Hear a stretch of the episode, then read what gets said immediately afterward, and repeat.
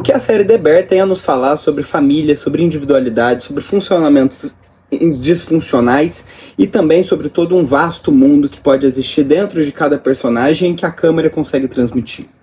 Oi, meu nome é Rafael Dutra, eu sou psicólogo, sou psicanalista, faço mestrado em psicologia pela Universidade de São Paulo e hoje eu tô aqui para fazer um quadro aqui nesse Instagram, nesse perfil aqui para vocês, continuando na verdade esse quadro em que eu vou fazer um por trás das cenas dessa série que eu gostei tanto e que chegou agora ali para sua segunda temporada. É, a série está disponível no Star Plus. E agora, neste momento, eu vou ler aqui para vocês a sinopse que o Adoro Cinema fez, né? Aqui para a série, antes de passar para uma análise que, obviamente, vai ter spoilers. E uma análise não focada necessariamente na história da série, mas numa história focada dos personagens, desenvolvimento de personagens e suas camadas, certo? É, na série de comédia dramática The Bear, Carmen é um jovem chefe que herda um restaurante e tenta transformar o lugar em um grande negócio. No entanto, Carmen enfrenta várias dificuldades e busca ajuda nos diversos funcionários para tentar melhorar e transformar o The Beef em um dos maiores e melhores restaurantes de Chicago. É, a partir dessa sinopse, gente, na segunda temporada, é, o Carmen, então ele vai né, passar a tentar cuidar de um novo restaurante que é uma reforma. A maior parte dessa temporada é baseada numa reforma. A reforma acontece até o nono, oitavo ou nono episódio. E ali no meio da temporada tem um episódio é, que segue de uma hora. O restante são episódios mais ou menos 35 minutos. Por aí. É, então, nessa segunda temporada, ele tenta transformar esse restaurante que ele herdou, né, do irmão, do irmão que cometeu suicídio, do irmão que passava por diversas dificuldades financeiras e emocionais, que a série tenta falar um pouquinho ali melhor e que é um pouco mais explorado nessa temporada. É, ele conta, o Carmen ele sempre conta muito com a ajuda da Sidney, que é interpretado pela Ayo Edebiru, Edebiri, que é uma atriz sensacional e que ajuda ele a carregar essa série. Porém, nessa temporada a gente teve a participação de diversos atores consagrados, né? Não vou, eu vou deixar mais ou menos de surpresa ali para vocês, mas por exemplo, da temos a participação da Olivia Colman, que quem gosta de cinema, quem gosta de séries, enfim, vai reconhecer ela por diversos outros trabalhos, como A Filha Perdida, a Fleabag, que é uma grande atriz, uh, e que faz uma participação especial na série, como diversos outros. Bom, é, eu gostaria de falar num geral aqui agora desses personagens. É interessante o Carmen ele ter toda uma trajetória de personagem baseado bastante é, na, numa tentativa de abertura para um romance, né? Ele conhece nessa temporada é, uma garota ali que eu vou deixar ali também de para não passar tanto spoiler assim para vocês, mas ele acaba conhecendo essa garota que já estava ali na história da sua família há um tempo, as pessoas ali ao redor dele é, chegam a falar para ele, pô, você tem que conhecer, você tem que conhecer essa menina, que você vai gostar dela. Ah, o, o primo dele, né, o Richard, inclusive, em diversos flashbacks, comenta, e nessa temporada finalmente ele conhece ela. É, e um romance se desenvolve, porém é interessante que ele passa a maior parte dessa temporada desenvolvendo esse romance e também com medo de aonde esse romance pode levar ele, sem saber necessariamente manejar esse esse relacionamento, sem saber como equilibrar um relacionamento com todas as responsabilidades que uma, um restaurante é, acaba fornecendo ali para ele, né? Responsabilidades, dificuldades, é, lidar com pessoas, com uma reforma.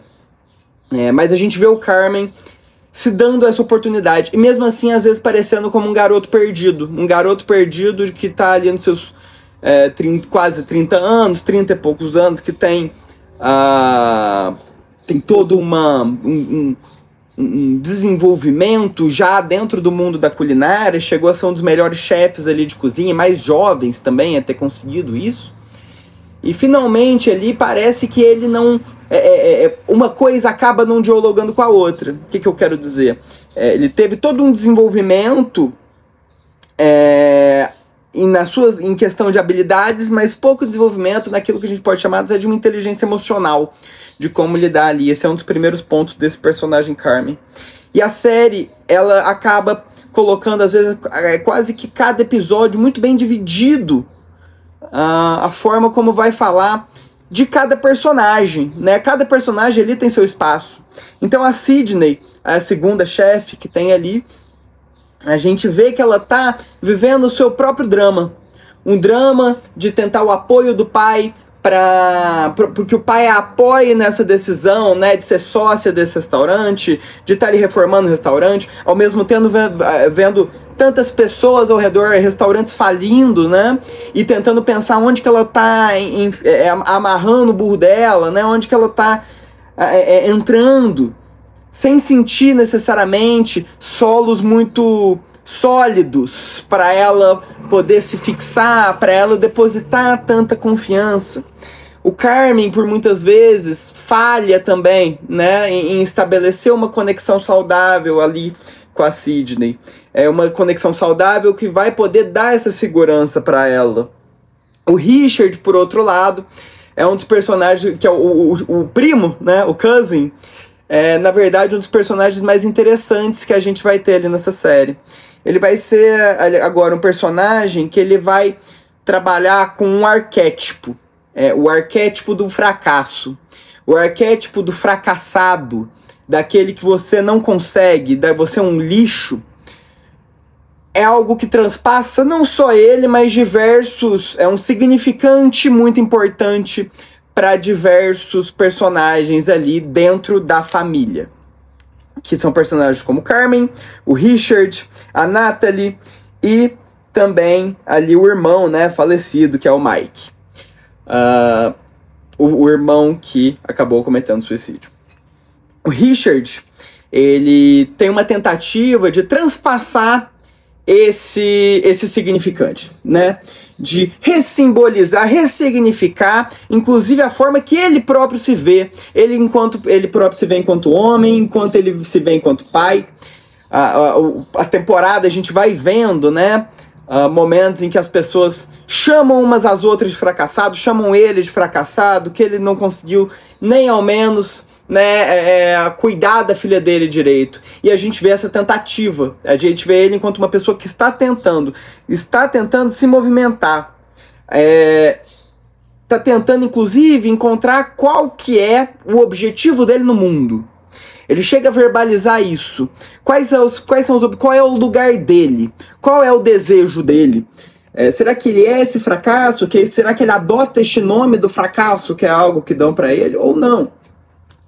A partir desse momento, ele tem uma das cenas mais lindas, né? Que ele vai para o restaurante, para um restaurante de, de estrela Michelin, para ver como é o, o funcionamento desse restaurante, e ele consegue finalmente ali se identificar. Ele consegue se sentir valorizado, ele consegue se perceber como alguém de valor, ele consegue se é, colocar para as pessoas ao redor que sim, ele consegue trabalhar num restaurante bom, ele consegue, é, é, ele descobre no que ele, é, é, naquilo que ele consegue colocar teu valor, certo? Que é inclusive liderando pessoas, auxiliando ali no chefe, como não como chefe cozinhando, né?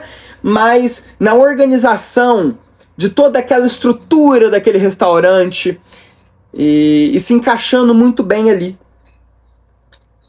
Uh, tem um momento muito belo, inclusive, que é inclusive que ele canta a, a música de Taylor Swift ali pensando na filha, né?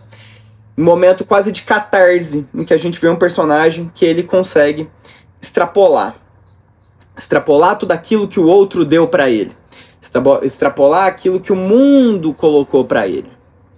Agora, um outro ponto que é extremamente importante, que a gente pode colocar também, é o, o episódio central, que talvez ele vai ilustrar muito bem tudo isso que eu tô falando. O episódio do jantar de Natal. Que a gente pensa, que a gente consegue ilustrar finalmente a centralidade do adoecimento daquela família, né? Uh, que a gente vê três irmãos lutando para tentar sobreviver frente a uma mãe extremamente adoecida, frente a uma mãe extremamente abusiva, que não vê os limites do outro. Então, então essa mãe que tem um, um, funcionamento extremamente centralizador e adoecedor dessa família, finalmente dá as caras. E ela dá as caras de que forma? A gente entende é, diversos pontos de canalização de ansiedades, por exemplo. A série é uma série que tenta te deixar ansioso a partir da, de estímulos ambientais, como um alarme tocando, barulho, caos né, no ambiente, justamente para mostrar a forma como esses personagens estão lidando com isso. Aqueles personagens estão extremamente ansiosos o tempo inteiro. Carmen está extremamente ansioso o tempo inteiro. E a gente compreende que essa é justamente a razão pela qual ele busca a culinária. Essa é justamente a razão pela qual ele foge dessa casa. É uma casa que causa essa repulsa, mas que ao mesmo tempo tenta sugá-lo para esse acolhimento. Né? Uma mãe que pede para ele visitá-la, ao mesmo tempo que é a que chama ele com o nome do irmão dele, que é a que usa de manipulação emocional, é aquela que, de certa forma, faz com que em determinado momento as coisas se voltem para ela. Né? eu sinto muita, é, é, muita impotência da maioria dos personagens frente a essa mãe. Muita impotência, inclusive, da forma como lidar. Eles, eles, eles estão constantemente apreensivos da forma como eles vão lidar com uma é, demanda dela, ou a forma como eles vão dizer não para ela, porque não sabem. Todos os personagens ao redor, porque não sabem qual vai ser a reação, ou justamente por saberem qual vai ser a reação, que vai ser um ataque de volta. E na verdade, uma atuação maravilhosa desta atriz aí da mãe. E, e aí, nesse mesmo jantar, né, a gente se pega na, na percebendo como aquela família sempre funcionou. De, e que não é normal para pessoas de fora, né? Quando, por exemplo, o personagem do o Pete, ele que é o, o marido ali da Natalie, da Sugar, é, ele, ele chega nesse Natal, muitas coisas desse funcionamento adoecido não fazem sentido para ele. E a gente vê uma tentativa dele tentar. É, é, é, dele tentar compreender ou mesmo de colocar essas indignações ali né? Colocar coisas. Isso aqui. Peraí, por que, que, que isso aqui é, é dessa forma para vocês? Porque aqueles outros personagens, o trio de irmãos principalmente, estão tão absorvidos por aquele, por aquele funcionamento adoecido que para eles é, aconteceu uma introjeção praticamente de uma naturalidade, uma naturalização daquele absurdo. Ah, é, é, o, o, o, irmão, né, que cometeu o suicídio, Mike, ele é chamado constantemente do fracasso da família, né? O fracasso da família, aquele que nunca conseguiu emplacar direito a carreira, um lixo constantemente. E a gente sente que ele começa a se ver dessa forma, a se compreender dessa forma a cada momento em que ele fracassa. Isso é reforçado constantemente ali para ele e apontado na cara dele, certo? E aí a gente compreende um pouco do esforço que ele começa a colocar pro Carmen justamente sair dali da casa, né? O que é entendido pelo Carmen por meu irmão não me ama, meu irmão não quer que eu trabalhe com ele, a gente vai compreendendo que é um irmão tentando salvar ele dessa convivência, salvar ele desse ambiente. E a gente percebe o quanto isso é difícil pro Carmen a partir do momento em que ali no final, né, é, na cena catártica novamente, em que ele está preso ali dentro do freezer, esse ele, ele arruína a tentativa uh, de felicidade que ele estava construindo, né? A gente percebe que realmente toda essa é, a ida dele a essa culinária, inclusive com a experiência dos antigos chefes, os chefes falando você não consegue, você, é você não presta para cá, o que, que você está fazendo aqui? Né, essa pressão que a culinária, que esses chefes antigos causavam nele, e que de certa forma é, se foram de combustível para ele, um combustível disfuncional, mas que para ir erguendo ele, foi muito mais uma autoalienação a uma sobrevivência.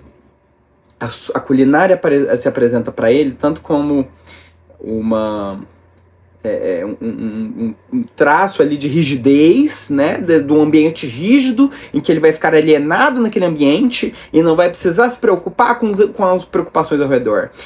A culinária, inclusive, reproduz nele violências do próprio ambiente doméstico dele. Ele é como se a partir do momento que ele entrasse naquele ambiente da culinária, ele ficasse tão focado naquilo que ele, ao mesmo tempo que reproduzisse a violência familiar dele lá dentro, ele também tentava uma forma de lutar contra aquilo, de sobreviver àquilo. O único ambiente possível para ele sobreviver é esse ambiente ambíguo. Esse ambiente ambíguo em que ele tenta sair nessa temporada, mas que a gente vê esse fracasso dele conseguir sair quando ali finalmente, né, no final, a gente percebe Carmen novamente uh, preso simbolicamente em um freezer dentro da cozinha, um freezer que ele deveria ter arrumado, que ele deveria ter mandado arrumar, era obrigação dele e ele não mandou. E aí ele fica preso nesse freezer, um lugar gelado, um lugar que não é para ser habitado. É, o freezer que na verdade é uma metáfora para toda essa situação emocional dele, né? É, de toda essa situação no, no, de um lugar que deixa ele nessa posição de impotência, dessa posição que ele não consegue sair. A vida dele é aquele freezer gigante. Ele se prende naquele freezer gigante constantemente. E quando ele se vê preso fisicamente ali, com tudo ruindo ao redor dele, ele, é, é, ele segue funcionamentos, inclusive, similares ao da mãe dele, e afasta a única pessoa que estava ali tentando ajudar ele, que amava ele. Tanto a namorada quanto o primo dele. E aí que é interessante, porque a gente percebe que na última briga entre ele e o primo, que a gente pensa, poxa, agora vai acontecer uma cisão entre os dois, uh, o primo ele tenta romper com esse ciclo. Então, enquanto o Carmen tá gritando, eu odeio você, seu filho da mãe, você deveria ter. É, eu não deveria ter te dado essa chance. O primo tá dizendo, ah, é, e eu amo você, e eu amo você. Então, ao mesmo tempo que ele tenta sair daquele ciclo, tenta romper esse ciclo, ele, tenta, ele tem também a dificuldade de conseguir romper. E aí, Bear finaliza essa magnífica segunda temporada que fala pra gente de dificuldade de rompimento familiares, fala com a gente de funcionamentos disfuncionais, fala pra gente sobre angústias, sobre depressões. E, gente, teve ali diversos outros personagens com desenvolvimento muito interessante nessa temporada uh, que eu poderia falar aqui para vocês. Se vocês quiserem, comenta aqui que eu faço outro vídeo falando especificamente deles, né? A gente teve um desenvolvimento muito, muito interessante aqui da Tina. A gente teve um desenvolvimento muito bonito ali também, né, do Marcos. É, mas eu acho que falar também, além disso tudo, ia dar muito trabalho. Eu posso fazer um episódio especificamente sobre esses personagens, se vocês quiserem. Certo? Foi um prazer estar aqui com vocês. Meu nome é Rafael Dutra e essa foi a segunda temporada de The Bear.